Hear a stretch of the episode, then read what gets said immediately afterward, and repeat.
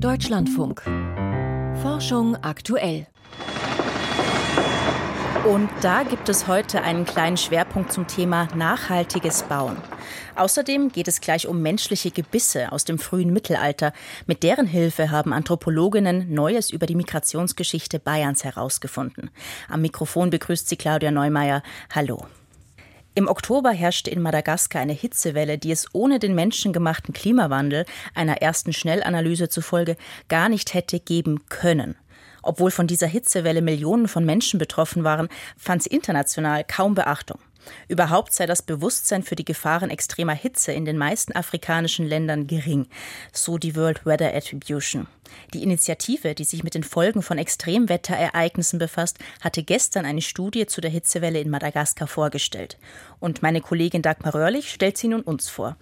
Was genau ist da in Madagaskar denn passiert? Ja, also ab Mitte Juli begannen die Temperaturen zu steigen. Das war also noch im Winter auf der Südhalbkugel. Und im Oktober hatte das Ganze dann den bisherigen Höhepunkt erreicht. Die, Im Durchschnitt lagen die Temperaturen anderthalb Grad Celsius höher als normal. Und in der an sich klimatisch so begünstigten, weil etwas kühleren Hochregion von Madagaskar, da waren es sogar 2,5 Grad Celsius. Und das ist höher, als es in den vergangenen 30 Jahren, seitdem doch die Aufzeichnungen regelmäßig gelaufen sind, überhaupt jemals gewesen ist.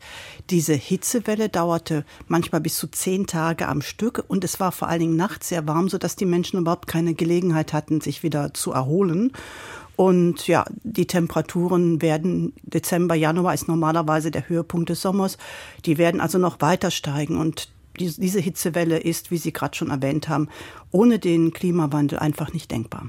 Was weiß man denn über die Ursachen dieser Hitzewelle? Es war eine der ersten Studien dieser Art für das südliche Afrika, vielleicht sogar die erste, sagten die, sagen die Forscher. Allerdings gibt es schon hunderte von Klimastudien, die sagen, dass Extremereignisse durch den Klimawandel häufiger auftreten werden und auch schwieriger, stärker sein werden. Als Ursache wurde halt ausschließlich aufgrund der Daten ausschließlich die globale Erwärmung festgestellt. Und El Nino spielte noch keine Rolle. Der ist ja dieses Jahr auch sehr stark oder dürfte sehr stark werden. So sieht es jedenfalls aus. Was der in Madagaskar anrichten wird, das wird man also erst in den kommenden Wochen und Monaten sehen. Der Oktober ist ja jetzt noch nicht lange vorbei und trotzdem ist schon eine Studie da. Also diese Initiative World Weather Attribution, die arbeitet daran, dass sie Wetterphänomene gesellschaftlichen ja, Reaktionen zuordnen will, dass sie also sehen will, was passiert in der Gesellschaft, wenn dieses oder jenes ist. Und deshalb sind sie halt, müssen sie sehr schnell sein, damit man noch einen gewissen Zusammenhang hat zwischen dem Ereignis und dem, was dann bei den Menschen passiert ist. Die Auswertungen wurden jetzt veröffentlicht, werden wenn man so will, im Nachhinein peer-reviewed, also im Nachhinein überprüft. Und die Methoden, die die Forscher einsetzen, die sind aber ganz normal etabliert. Die Daten sind auch zugänglich. Wie viele Menschen waren von der Hitzewelle denn betroffen? Millionen. Also allein in der Hauptstadt leben drei Millionen. Man muss aber dazu sagen, dass die Einwohner Madagaskars zu 90 Prozent in Armut leben. Die Hälfte hat weder Zugang zu sauberem Wasser noch zu Strom. Sprich, den Abendviertel schlägt so etwas direkt durch. Gibt es denn jetzt schon Daten darüber, wie sich die Hitzewelle auf die Madagassen ausgewirkt hat? Es gibt nur ein paar Einzelberichte, dass also gesagt wird, Kinder hatten Atembeschwerden in der Nacht. Sonst gibt es so gut wie keine Informationen. Das ist aber auch jetzt nicht ungewöhnlich, denn das Bewusstsein ist halt sehr niedrig in afrikanischen Ländern, dass Hitzewellen etwas anrichten können. Die Regierungen haben keine Möglichkeiten, das Ganze zu verfolgen. Die Wetterdienste haben noch nicht mal irgendwelche Grenzwerte, dass sie sagen können, so hier für dieses Gebiet bedeuten so und so viel Grad Celsius, dass eine Hitzewelle läuft. Also was, wenn aber nicht darüber berichtet wird, dann heißt es halt nicht, dass nichts passiert.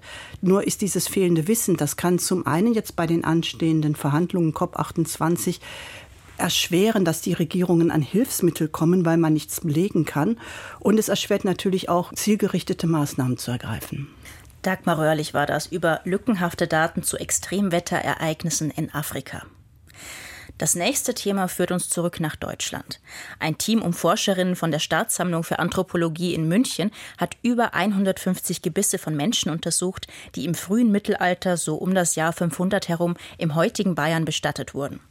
Dabei haben sie Neues über die Ernährung von Kindern und Jugendlichen und die Migration dieser Zeit herausgefunden. Ich konnte heute Vormittag mit der Anthropologin Michaela Habeck über ihre Studie sprechen und meine erste Frage war, was das denn für eine Zeit war, aus der die Gebissproben stammen.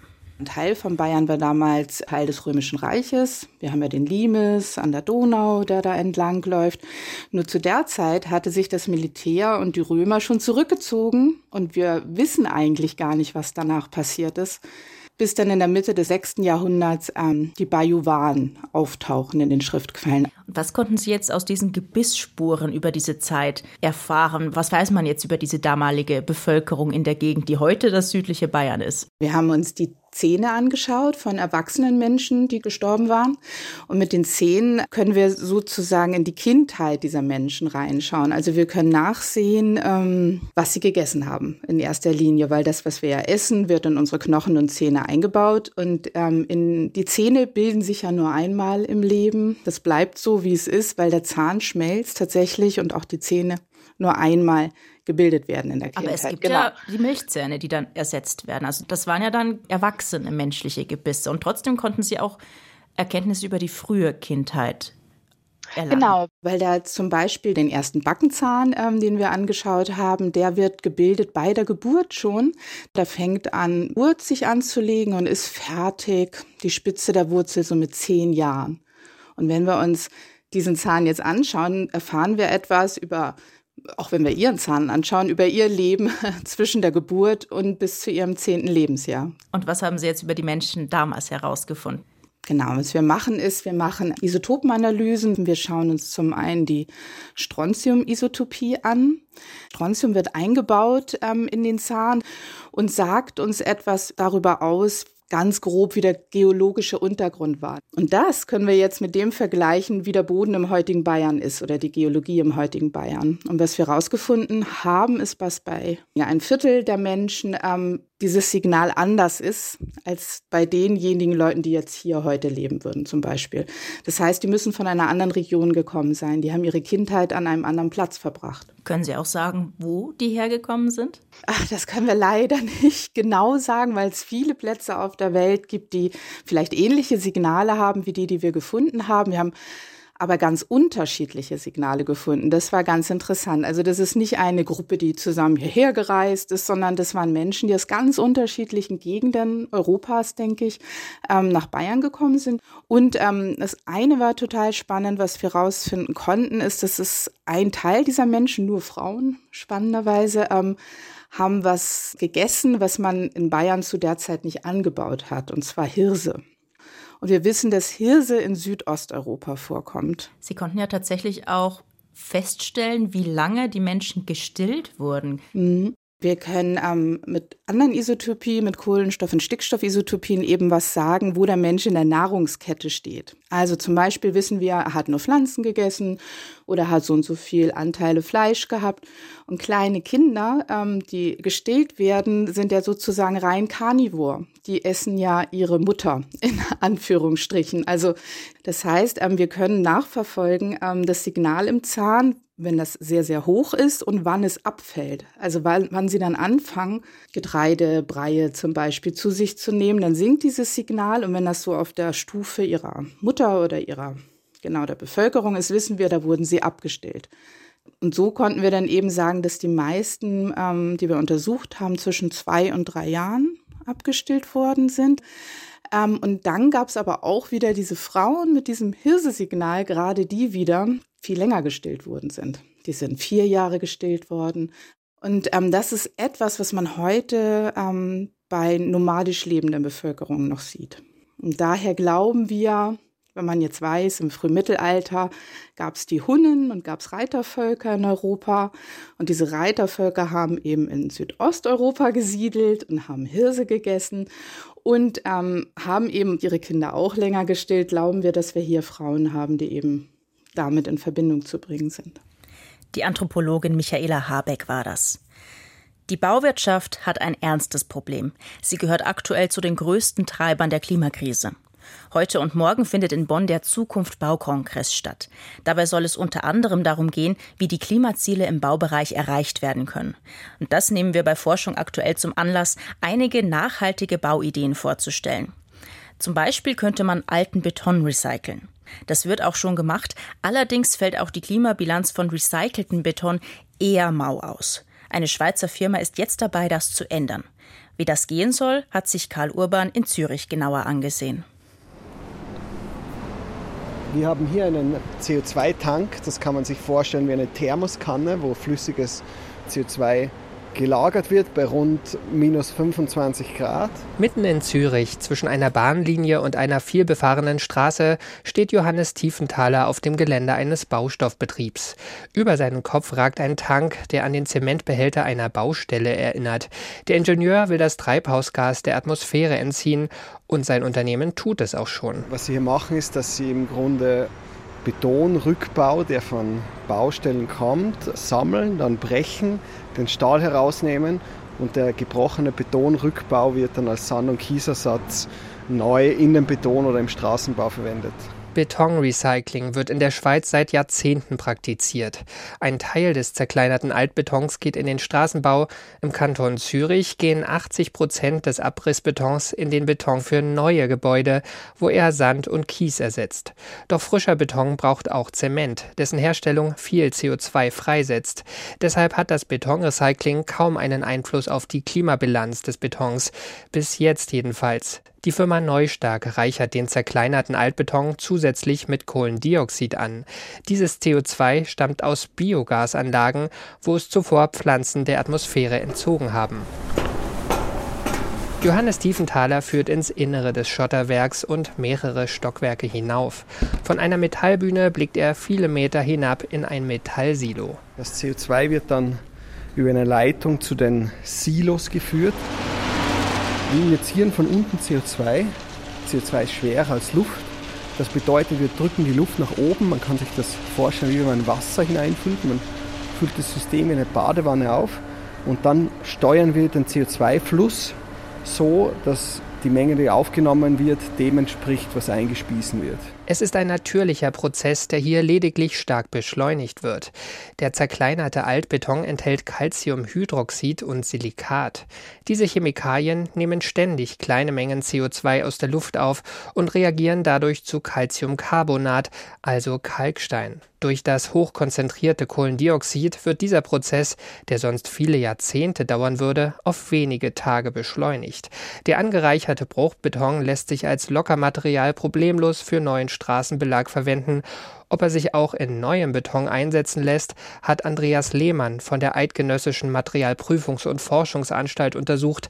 Sein Ergebnis, das mit CO2 angereicherte Material reagiert nicht ganz so gut mit frischem Zement, was sich aber durch eine zugesetzte Chemikalie ausgleichen lasse. Was aber auch eine Folge dieser Reaktivität ist, dass wir höhere Festigkeiten erhalten. Und diese höheren Festigkeiten, die erlauben es uns, die Mischungszusammensetzung des Recyclingbetons anzupassen und im Zement Gehalt leicht zurückzugehen. Entsprechend kann auch im Betonneubau in seiner Herstellung CO2-hungriger Zement eingespart werden. Die Firma Neustark betreibt CO2-Bindung bereits in der Schweiz, Österreich und Deutschland, darunter auch in einem Recyclingbetrieb in Berlin. Die Klimawirkung dieser Betriebe ist heute noch gering. Sie liegt bei höchstens 5000 Tonnen CO2 pro Jahr. Bis 2030 will das Unternehmen eine Million Tonnen Treibhausgas in altem Betonbruch binden. Abgerissen werde dafür mehr als genug. Wir sagen, Technologien, die die Million-Tonnen-Marke 2030 erreichen, sind auf einem Level, dass sie Skalierpotenzial haben, sodass sie mehrere hundert Millionen Tonnen 2050 aus der Atmosphäre unschädlich machen können und so zur Lösung der Klimakrise beitragen können. Den CO2-Fänger Beton hat Karl Urban vorgestellt. Man könnte sich natürlich auch auf klimafreundliche alte Bautechniken zurückbesinnen. Lehmbau zum Beispiel. Der Rohstoff fällt oft beim Aushub von Baugruben an und könnte daher direkt vor Ort verarbeitet werden. Das ist aber mühsam und dementsprechend teuer. Hier könnte in Zukunft ein Robotersystem helfen, das an der Technischen Universität Braunschweig entwickelt wurde. Simon Schommecker hat es sich zeigen lassen. Gleichmäßig verteilt ein automatisches Schützsystem Baustoff auf einer Versuchswand. Sie steht in einer Halle der Technischen Universität Braunschweig und wird Lage für Lage weiter hochgezogen, indem ein Roboterarm mit einer Rüttelplatte das Material verdichtet. Ein Forschungsteam um Professor Harald Kloft vom Institut für Tragwerksentwurf hat die Maschine entwickelt. Sie soll die sogenannte Stampflehmbauweise wieder beliebter machen. Mit der Industrialisierung haben wir auch unser Mindset verändert. Wir haben im Grunde mineralische Materialien, aber statt sie mit Ton zu binden, ist es heute eben üblich, sie mit Zementen zu binden und dadurch eben ein Material mit höheren Festigkeiten, mit besseren Widerstandsfähigkeiten. Trotzdem hat in Deutschland seit den 1980er Jahren eine Rückbesinnung auf den Lehmbau eingesetzt. Sie wird aktuell in Zeiten knapper Baustoffe und intensiver Nachhaltigkeitsdebatten noch stärker. Doktorand und Projektmitarbeiter Joshua Goslar nennt einen großen Vorteil von Lehm. Dass er flächendeckend in großen Mengen verfügbar ist. Dass wir in vielen Fällen das Erdmaterial, was vor Ort zum Beispiel für den Bauaushub sowieso anfällt, wo die Entsorgung auch Geld kostet, dass wir das teilweise benutzen können, um daraus Baustoffe herzustellen. Aus ihnen können wiederum Stampflehmwände werden, Dadurch lassen sich weite Transportwege vermeiden und der CO2-Abdruck verringern. In Weimar entstand Anfang der 1990er Jahre der Dachverband Lehm, um die alte Bautechnik zu fördern. So gibt es wieder DIN-Normen für lehmbasierte Baustoffe und eine anerkannte Lehmbauerausbildung. Zudem sind Steine, Platten oder Putze auf Basis des Naturstoffs im Handel erhältlich. Sie unterscheiden sich preislich kaum von konventionellen Baumaterialien. Nicht so Stampflehmwände, betont Christoph Ziegert vom Dachverbandsvorstand. Die zu errichten sei harte Arbeit und dementsprechend teuer. Deshalb ist das, was da an der TU Braunschweig geforscht wird mit dem robotischen Verarbeiten des Materials, genau die richtige Stoßrichtung, um den Stampflehmbau rationeller zu bekommen. Heute verdichten statt Arbeitern mit Holzstampfern zwar Druckluftstampfer das Material, aber auch diese zu führen ist schwere körperliche Arbeit. Drei Leute sind insgesamt nötig, erklärt Joshua Goslar. Eine Person beschickt das Material in die Schalung, die andere Person steht in der Schalung und zieht das Material glatt und die letzte Person stampft das Material dann fest. Schalung, das ist auf Baustellen die Hohlform, in der vor Ort die Bauteile gefertigt werden. Die Arbeitsschritte dreier Personen wurden nun in dem Roboter vereint. Zudem galt es, die Einschalung zu minimieren. Momentan wird nämlich noch, wie beim Betonbau, der komplette Grundriss eines Gebäudes mit Brettern eingeschalt und darin das Material verdichtet. Das ist sehr teuer und zeitintensiv, aber eigentlich gar nicht notwendig. Denn Ton und Wasser sorgen dafür, dass das Lehmgemisch durch den Stampfvorgang sofort standfest wird. Es muss also nur an der zu bearbeitenden Stelle eingeschalt sein. Harald Kloft. Wir haben einen robotischen Schalungsprozess entwickelt, der gleichzeitig verdichtet und schalt. Einen Quadratmeter Wand schafft die Versuchsanlage in einer guten Stunde. Die Braunschweiger Forscher gehen davon aus, 2025 einen ersten größeren Prototyp auf Baustellen einsetzen zu können. Christoph Ziegert vom Dachverband Lehm hofft sehr, dass der Stampflehmbau durch die neue Technik kostengünstiger und damit wieder beliebter wird.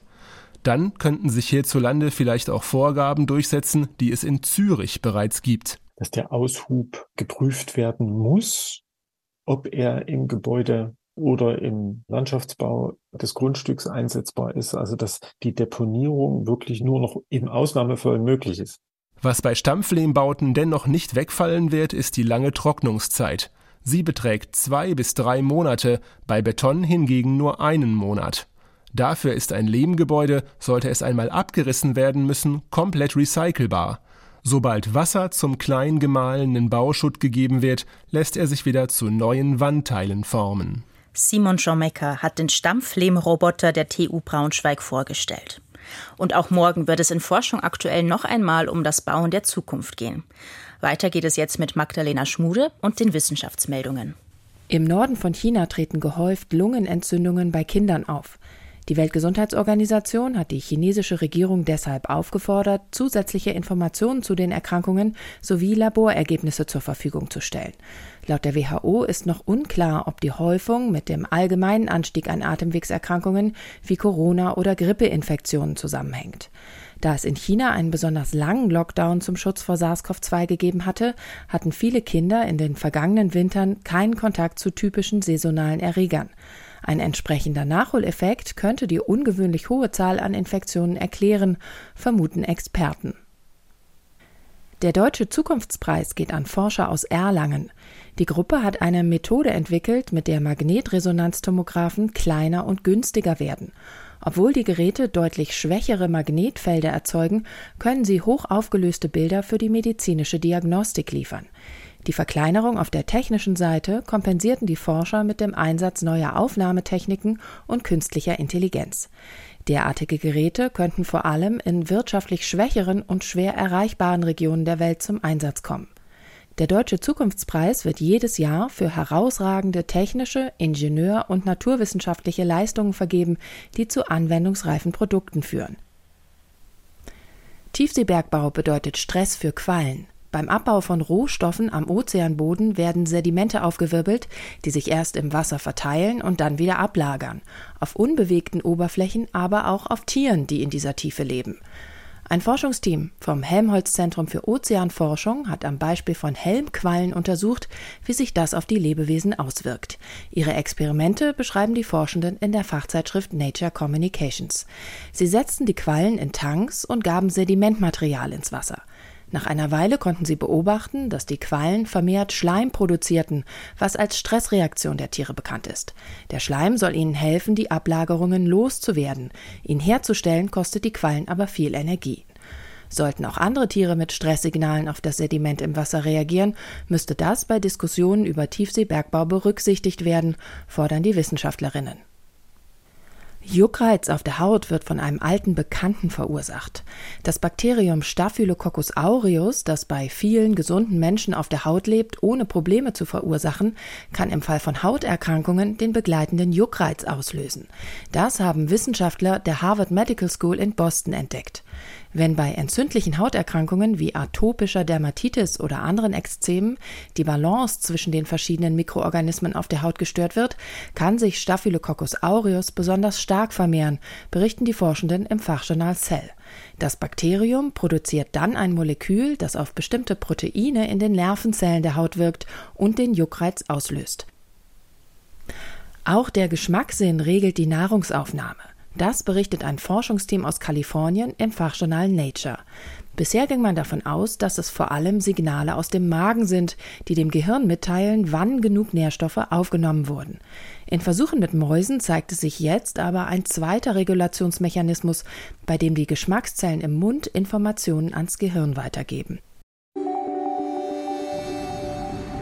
Sternzeit, 23. November. Die ESA-Station im Odenwald. Im Jahr 1977 ist Meteosat 1 gestartet, der erste europäische Wettersatellit. Eine wichtige Bodenstation für den Funkkontakt zu Meteosat lag in Rehbach, einem Stadtteil von Michelstadt im Odenwald. Der Betrieb des Satelliten wurde vom Europäischen Raumfahrtkontrollzentrum ESOC in Darmstadt überwacht. Die Daten des Satelliten wurden von Antennen dort, in den USA und im Odenwald empfangen. In Rehbach gab es mehrere Antennenschüsseln mit bis zu 15 Metern Durchmesser.